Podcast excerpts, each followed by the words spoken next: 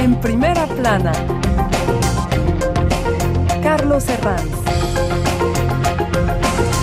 Bienvenidos en Primera Plana, un programa de Radio Francia Internacional y de France 24. Esta semana ponemos el foco en el conflicto entre Israel y Hamas para dar diferentes perspectivas. También la de una posible y una eventual internacionalización que tanto miedo da eh, al planeta. Hoy en esta mesa nos acompañan Chris Denhon, periodista de Orient 21. Bienvenido. Bienvenido. Beatriz Juez, corresponsal del diario El Correo en Francia. Bienvenida. Gracias.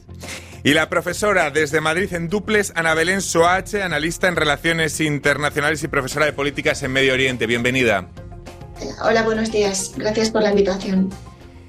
Israel jamás, perspectivas del conflicto y nuestro asunto en primera plana. Dos semanas de conflicto entre Israel y Hamas dejan un balance mortífero impresionante. Mucho sufrimiento y una, opinión pública internacional peligrosamente polarizada que incluso tiene problemas para asimilar que el terrorismo de Hamas y los abusos del derecho internacional cometidos tantas veces por Israel no pueden formar parte de la misma ecuación. La acción política palidece ante el avance acelerado de las armas y de la operación de Israel en Gaza como respuesta al atentado más grave que ha sufrido el país, con un primer ministro Netanyahu presionado y criticado dentro de Israel, un mundo árabe donde hay toda la gama de matices posibles en el apoyo a Palestina, y un grupo, Hamas, que tiene esa poderosa moneda de cambio de casi 200 rehenes junto a la yihad islámica. Mientras los bombardeos discriminados por indiscriminados por parte del ejército israelí se siguen sucediendo sobre la franja de Gaza. Un conflicto con el riesgo de internacionalización si entran terceros y del que ya nadie sabe muy bien cómo vamos a salir. Bien, desde luego, no parece. Portadas de prensa. Cuguega Internacional. Gaza Guerra sin ley. Diario Liberación, aquí en Francia. Israel en orden de batalla. Ofensiva sobre Gaza. Diario El País. El bloqueo sobre Gaza deja los hospitales al borde del colapso. Dentro de Israel, el diario Haaretz. Hospital de Gaza bombardeado en la víspera de la visita de Joe Biden, algo que ha sucedido esta semana. Lorient Le Jour, tras esa matanza del hospital, la reacción en las calles del mundo árabe. Bueno, Chris, mal, mal está, solo puede ir a peor. Esta espiral de muerte y destrucción no deja sitio para la compasión. No sé si comparten, para empezar, este sentimiento de pesimismo o hay algo en el diagnóstico, hay algo contra el, este determinismo fatalista en el que parecemos instalados con este conflicto, Chris. Antes de esta operación no había un status quo. Uh, había una, la continuación de la colonización y la ocupación de Israel de los, de los territorios uh, uh, palestinos en Cis, Cisjordania. Había toda, todos los días había ataques de colon, colonos judíos contra ciudades, contra ciudadanos palestinos sin noticias internacionales. Entonces ahora lo que es nuevo y lo que sorpresa muchísimo la, la dirección político-militar en Israel es esta operación que era una gran sorpresa. Las consecuencias a corto plazo son, es un desastre, pero a medio tiempo, a medio plazo podemos esperar que un día uh, habrá una, una salida política por este conflicto, porque o será un, todo un pueblo que será uh, chasado de nuevo como en 48 o como en 67, o habrá una salida política para, para vivir juntos. Porque en este, claro, lo que pasa es que es una salida política que será, habrá que esperar tiempo, ¿no? Para que podamos ver una, una eventual mesa de negociación. Ahora, desde luego, no, no, es algo que no es una posibilidad que parece. Ok, pero mira, en, en, en, en los acuerdos de Oslo 93 sí. había un acuerdo que no ha sido respetado por Israel, porque uh, cuando estuve en, en, en Palestina uh -huh. en, en, 88, uh, 80, 98, 99, después, algunos años después, los, los acuerdos de Oslo, la, los palestinos nos mostraron Uh, los calles uh, de apartheid, uh, mm. la, la, la, la, continuación de la colonización. cada, cada ciudad había co mm. colones sí. en, en, en, las montañas, en los montes. Había la más mm ocupas más colonización que antes los acuerdos de Oslo. Entonces, para una salida uh, política, para un acuerdo político entre palestinos e israelitos, necesitan una, una, una verdadera uh, voluntad de mm. dos uh, lados de obtener una, un acuerdo. De, de las mm. partes, de la parte de los palestinos, de todas las fracciones, hay esta voluntad de mm. hacer concesiones. Pero de la parte de este gobierno extrema derecha supremacista de, de Israel, no hay ningún ninguna voluntad de obtener esta. Claro, acuerdos de Oslo, aquella fotografía, pero lo que pasa es que en la actualidad ni, ni, ni Yasek Rabin es Netanyahu, ni Yasser Arafat es, es Hamas. Los últimos atentados en Francia y Bélgica han hecho saltar em, alarmas por un posible contagio, también el auge de actos antisemitas. En Francia estamos con el estado de alerta máximo y evacuaciones a diario. Eh, vea, ¿Creen que Francia es más sensible a esta cuestión de, la llamada importación del conflicto, que es la cuestión con la que estamos aquí casi cada día? Eh, yo creo que sí, porque bueno, Macron ha, advertido sobre la importación de ese conflicto, pero yo creo que este conflicto ya está importado. Ya estaba importado desde hace siglos, o sea, desde hace años por lo menos. Eh, porque eh, hay que tener en cuenta que Francia tiene la mayor comunidad judía de Europa que son 550.000, eh, el 1% de la población, y, también tiene una gran comunidad eh, musulmana, creo que son 5,4 mm. millones de musulmanes, eh, que es el 8% de, de la población. Entonces, es un tema que es muy sensible aquí en Francia, porque, bueno, para unos y para los otros, y luego también para toda la población. En caso, ah, por ejemplo, han salido ahora encuestas que creo que eran el 84% de los franceses están inquietos eh, de que pueda haber eh, atentados y, el 61% de los padres tiene miedo que vuelva, a pasar lo que, que, pasó la semana pasada en, un colegio de Arras, eh, que un islamista mató a, un profesor, ¿no? Entonces, hay miedo ¿no? entre, entre los franceses. Y yo creo que, que teniendo en cuenta que el año que viene van a ser los Juegos Olímpicos aquí en Francia, yo creo que este miedo y esta situación va a continuar mm. para durante entonces. Quizás es complicado establecer un nexo directo, pero sí que es verdad que hay una atmósfera, ¿no? Y además también hemos visto eh, esta cantidad de, de, actos antisemitas, ¿no? Que, que, han sucedido última, últimamente. Vamos a preguntarle a la profesora Ana Belén eh, Soache porque mm, hay un miedo en la internacionalización, eh, sin duda, de este, de este conflicto entre Israel y Hamas, es decir, que otros actores como Hezbollah o Irán se sumen directamente y generen un conflicto a escala planetaria. Profesora, ¿es una posibilidad descartable? ¿Hay interés suficiente de alguna de las partes de Irán, por ejemplo? La reacción del eje de la resistencia, como se denominan, era de esperar porque la cuestión palestina es eh, crucial para legitimar la ideología islamista eh, Hezbollah estamos viendo que, está utilizando esta cuestión para intentar recuperar popularidad perdida debido a su intervención a favor del régimen sirio en la guerra civil en ese país. No creo que Irán tenga interés en una confrontación directa. Estará contenta porque se ha interrumpido la normalización de relaciones entre Arabia Saudí e Israel, eh, lo cual no quiere decir que jamás haya actuado por procuración. Jamás es un actor autónomo. Simplemente esta situación está alterando muchísimo a la calle árabe. Rusia está utilizando el conflicto para continuar su campaña de desprestigio de Occidente. Eh, hace un par de días Rusia presentó una, eh, una resolución ante el Consejo de Seguridad pidiendo un alto el fuego humanitario, etc. Y los países occidentales votaron en contra porque no mencionaba a y esto pues ha sido utilizado para, para denunciar el egoísmo del bloque occidental y por supuesto así ha sido percibido por gran parte de, de lo que es el sur global. Chris, no sé si está de acuerdo, Irán no estaría interesado en esta escalada bélica en un principio. Eh, actualmente Irán tiene una posición bastante diplomática, diciendo nosotros tenemos eh, una, queremos ser diplomatos y uh, nos proponemos para, para hacer una, una, una, una, negociación diplomática o apoyar a este tipo de, de solución. Pero es, es, claro que hay, yo, yo, me gusta mucho la, la palabra de, de, la profesora, la autonomía de la resistencia palestina, porque es, es, es verdad. No, no es un, un complot de una, un, una, un poder extranjero que dirige a la resistencia palestina. No, hay una autonomía de la resistencia palestina para, uh, para elegir sus propios medios de, de, de, de, resistencia. Puede ser política, puede ser, uh, puede ser militar. Uh, Israel pensaba que no, va, no había ninguna posibilidad militar de, de, la parte de los palestinos, pero se equivocaron.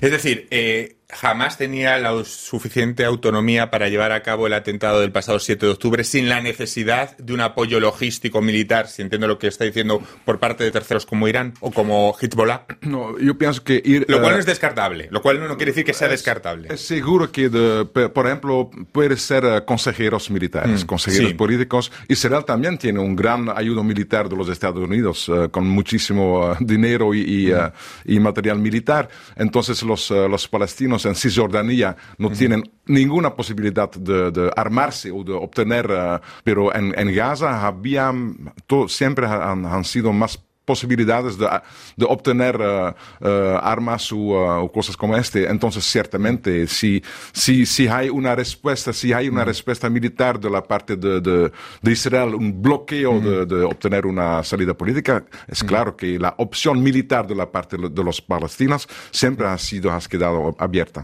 Volvemos a la importación de conflictos sobre suelo europeo. Francia prohibió desde la semana pasada las manifestaciones pro-palestinas. Ahora el Consejo de Estado enmendaba la decisión del gobierno dice que hay que ir caso por caso.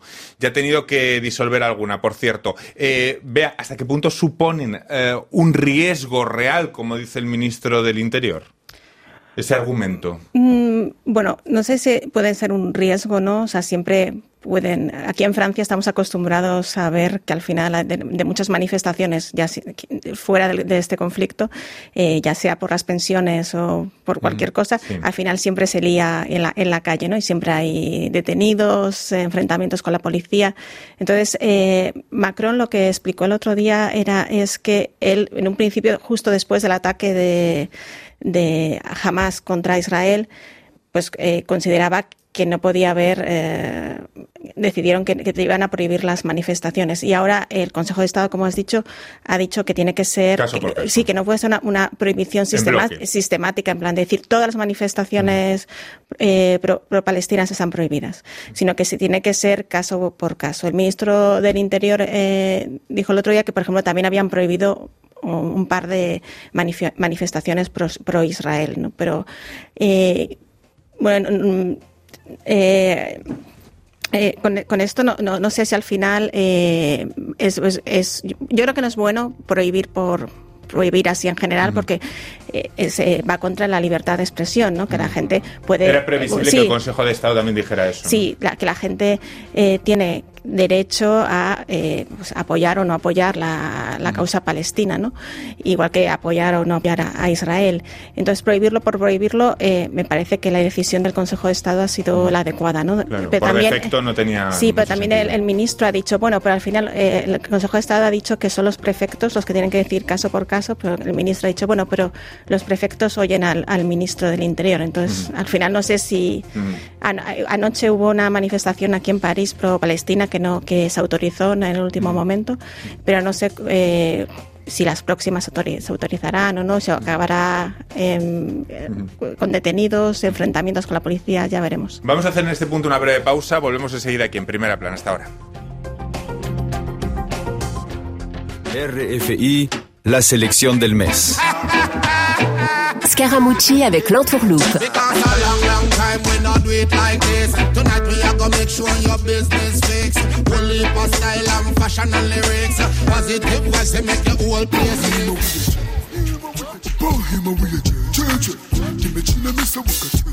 Jules.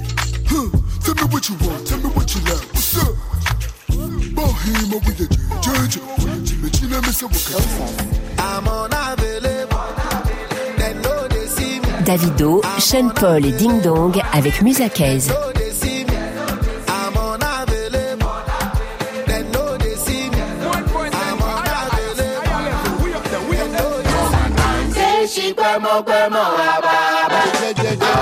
Onipa avec Dele Sosini. RFI Seguimos en primera plana esta semana analizando las perspectivas del conflicto entre Israel y Hamas. Lo hacemos con eh, Chris Denjon, periodista en Orient 21, eh, Beatriz Juez, corresponsal del diario El Correo, y la profesora Ana Belén Soache, eh, especialista en políticas en Oriente Medio. Chris, estamos hablando de una operación inminente de Israel en la franja de Gaza. No sé si, podríamos cuantificar o establecer qué criterios va a persigue Netanyahu con esta operación. Ah, hablas de una operación terrestre. Sí, sí. Porque la operación por aire exacto, ya, hay bombardeos, pero hablamos de una operación inminente terrestre. ¿Qué, criterio, qué, objetivos tendría esta operación? Cuando hablamos de aniquilar jamás, claro, se puede aniquilar jamás de una, una capacidad militar, pero políticamente no. Em, ¿Qué criterios habría? Aún militarmente será muy difícil de eliminar Hamas, porque pensaron que ya había, había eh, eh, ha sido un éxito de, desarmar Hamas o de, disminuir su, su, capacidad militar. Em, yo pienso que la, la dirección político-militar de Israel tiene un gran problema. Primero tienen que superar su gran eh, sorpresa de esta operación y después, ¿qué tienen como opciones? Si quieren una operación terrestre. Uh, bajo Gaza hay una otra Gaza. Hay, una entera ciudad de túneles, no de, de algunas uh, de decenas de kilómetros, pero mucho más una verdadera ciudad subterránea. Entonces, si quieren uh, ocupar Gaza en, en las calles, hay, habrá una, una, una respuesta de, que, que, va a venir de, abajo. Entonces, habrá más, más víctimas de israelíes tam, también. Yo pienso, pero no soy seguro, que uh, uh, políticamente Netanyahu es obligado de hacer algo. Uh, como una operación terrestre. Entonces será posible. Hay una presión interna y bueno. Inter puede ser una operación terrestre limitado en el tiempo y limitado en, uh, en, en el terreno. Pero hay un gran problema porque la, la, demanda de Israel a los palestinos es de, uh, de, de, de, quitar la mitad, la mitad de Gaza. Y, y 80% de los uh, gente en Gaza ya son refugiados de 48 y de 67. Entonces no, no quieren irse de nueva, es, es, es, cierto. Le voy a preguntar a la profesora Ana Belén Soache, ¿qué objetivos tiene Israel con su intervención en Gaza? ¿Es descartable una ¿Hasta qué punto tiene garantías de, aniquilar a Hamas? La ocupación de Gaza es muy poco probable, porque Israel no tiene suficientes tropas para ocupar y controlar ese territorio. Y además tiene un frente al norte, eh, la frontera con Líbano. El antiguo primer ministro y ministro de Defensa, Ehud Barak, ha sugerido una incursión seguida de, del despliegue de una fuerza árabe de mantenimiento de la paz que desembocaría en el regreso de la autoridad palestina al poder en Gaza. En cuanto a la posibilidad de acabar con Hamas, pues eh, Hamas es una ideología, fruto de unas circunstancias, de unos agravios. Y si, si algo hemos aprendido de la guerra contra el terror de Estados Unidos tras el 11 de septiembre, es que este tipo de reacciones puede tener un efecto contraproducente. Pues Israel está hablando de los ataques del 7 de octubre como su 11 de septiembre. Está intentando crear paralelismos entre Hamas y Daesh, eh, pero en realidad eso parece un, paralelismo poco eh, engañoso y que puede ser contraproducente para Israel porque es que la situación es diferente. Volvemos aquí al terreno francés. Beatriz, en un mensaje televisado la semana pasada, Macron insistió a los franceses en saber distinguir entre Hamas y la causa palestina. No sé si está en riesgo de amalgama en el centro, este riesgo de amalgama está en el centro de las, de las polémicas políticas aquí en Francia. La repercusión del conflicto en el plano doméstico en muchos países. Bueno, aquí en Francia lo estamos viendo en la coalición de izquierdas, ¿no? Que parece más dividida que nunca porque una parte de la izquierda no, no, no designa como, como terrorista el, el, atentado del otro día. No sé si eh, esto, esto puede, puede mm, mm, debilitar o incluso hacer saltar por los aires la coalición de izquierdas en Francia. Sí, es la coalición de izquierdas en estos momentos está en la UBI. Aunque vienen de otros problemas también. es verdad que esto a lo mejor es un detonante, ¿no? Sí, han tenido muchos problemas, pero el hecho de que Jean-Luc Mélenchon, que es el líder del partido eh, izquierdista La Francia Insumisa, eh, no haya designado a Hamas como una organización terrorista, ha, ha hecho que los socialistas, por ejemplo, hayan decidido decidido hacer una moratoria en el acuerdo que tienen en, en la Asamblea Nacional y, puede que al final, bueno, todavía de momento no, ha estallado, pero puede que el divorcio, el divorcio parece que es inminente. Uh vamos a hablar de Netanyahu. La presión sobre Netanyahu ha ido creciendo dentro de Israel. Le pregunto a la profesora Ana Belén Soache con el paso de los días. ¿Qué salidas le quedaban como respuesta al atentado del 7 de octubre y sobre todo ¿Tiene capacidad de sobrevivir a Netanyahu? Es verdad que le hemos visto sobrevivir a muchas cosas, pero ¿tiene capacidad de sobrevivir a este nuevo episodio? Los terribles sucesos del 7 de octubre muestran el fracaso de la estrategia de Netanyahu basada en no negociar con los palestinos y continuar la ocupación y la colonización. Eh, Netanyahu ha conseguido eh, formar un gobierno de unidad nacional con Benny Gantz, aunque el antiguo primer ministro Yair Lapid no ha querido formar parte porque no quiere compartir gobierno o ser parte de un gobierno que incluye a la extrema derecha, em, que es algo que también hay que tener en cuenta, que Israel tiene en estos momentos el gobierno más extremista que ha tenido en su historia. Y mm, lo cierto es que Netanyahu ha sobrevivido a otras crisis, pero es muy difícil ver cómo puede sobrevivir a esta. Chris, ¿cree que Netanyahu puede sobrevivir a esta crisis? Claro que sí, puede sobrevivir. Ah, depende mucho de la situación internacional, de la presión, y ahora se ve que hay una discrepancia enorme entre la calle árabe y la calle europea o la calle occidental. La casi toda la clase política y las, las medias dominantes están en favor de la ideología o de la propaganda de Israel. es, es, así, um, con algunas ex excepciones. Y por eso también, históricamente, en la, en, en la izquierda europea son en favor de, del pueblo oprimido contra el opresor.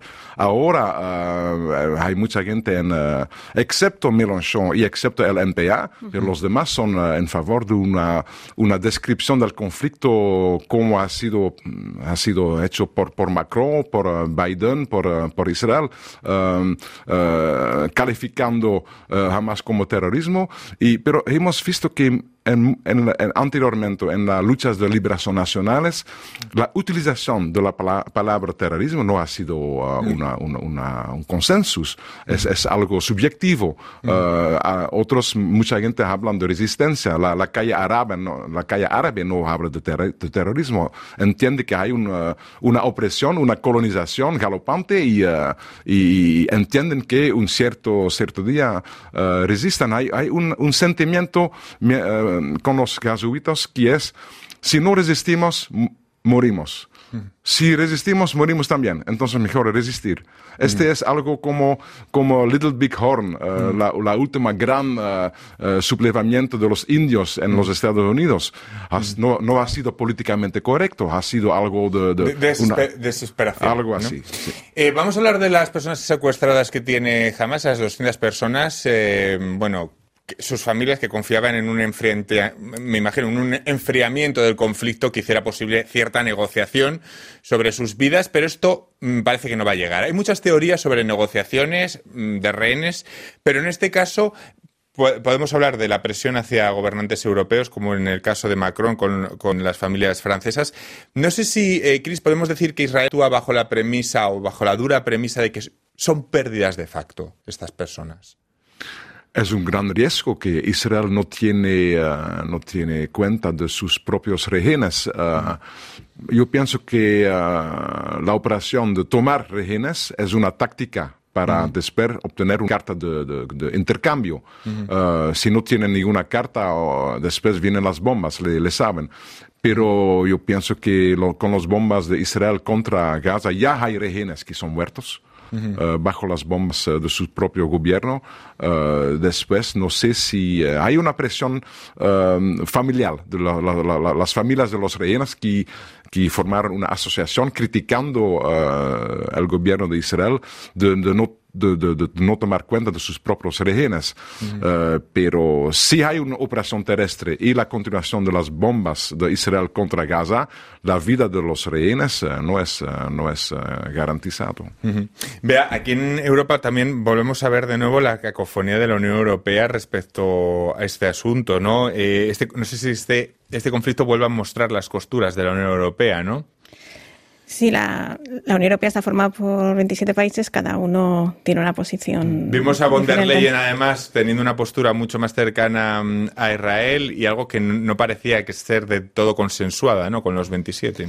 Sí, es eh, siempre difícil ¿no? que Europa hable con, con, una, con una sola voz, porque siempre hay cuestiones históricas o cuestiones eh, sensibles o de gobiernos. Eh, por ejemplo, en España, ¿no? que eh, hay una coalición de, de la izquierda gobernando, pues siempre hay cuestiones eh, de cada, internas de cada país que hacen que cada uno tenga una postura diferente en, en, este caso.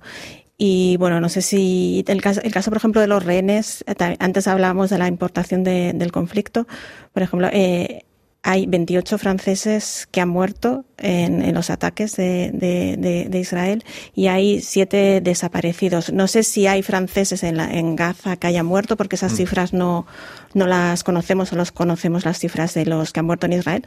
Eh, pero es una, entonces, hay como sensibilidades. eh, por ejemplo, Macron está también presionando para intentar salvar la vida de, de, sus ciudadanos, ¿no? También eh, que algunos de ellos, de los desaparecidos, puede que estén eh, retenidos por uh -huh. Hamas.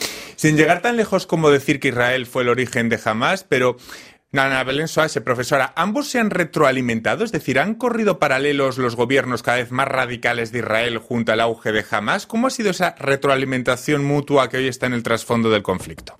Hamas no solo es un grupo terrorista, que serían las brigadas de Qassam, también es un grupo político, pero también son empresas, hospitales y dispensarios, escuelas, asociaciones benéficas, o sea, es parte de la sociedad palestina. Y Hamas es popular porque el proceso de Oslo fracasó. Ese proceso tenía que haber desembocado en un Estado palestino en cinco años y eso no sucedió pero incluso, incluso pensando en su ala militar, en Azetin Qassam, eh, los jóvenes hombres que forman este grupo, eh, pues han crecido en Gaza, probablemente son de familias refugiadas, porque el 70% de la población de Gaza son refugiados eh, desplazados de, de conflictos anteriores. Por supuesto, no estoy en ningún momento intentando justificar el terrorismo, simplemente intentando explicar eh, si la situación no cambia, esto no cambiará y estas, eh, este conflicto seguirá dando lugar a escenas como las que, las que hemos visto esta última semana, estos últimos diez días. explicarme, te quedo sin tiempo para más. Muchísimas gracias, Crinden Hompe, Beatriz Juez y la profesora Ana Belén Suárez y a todos ustedes. Hasta la próxima semana en En Primera Plana. Gracias. Gracias a ti.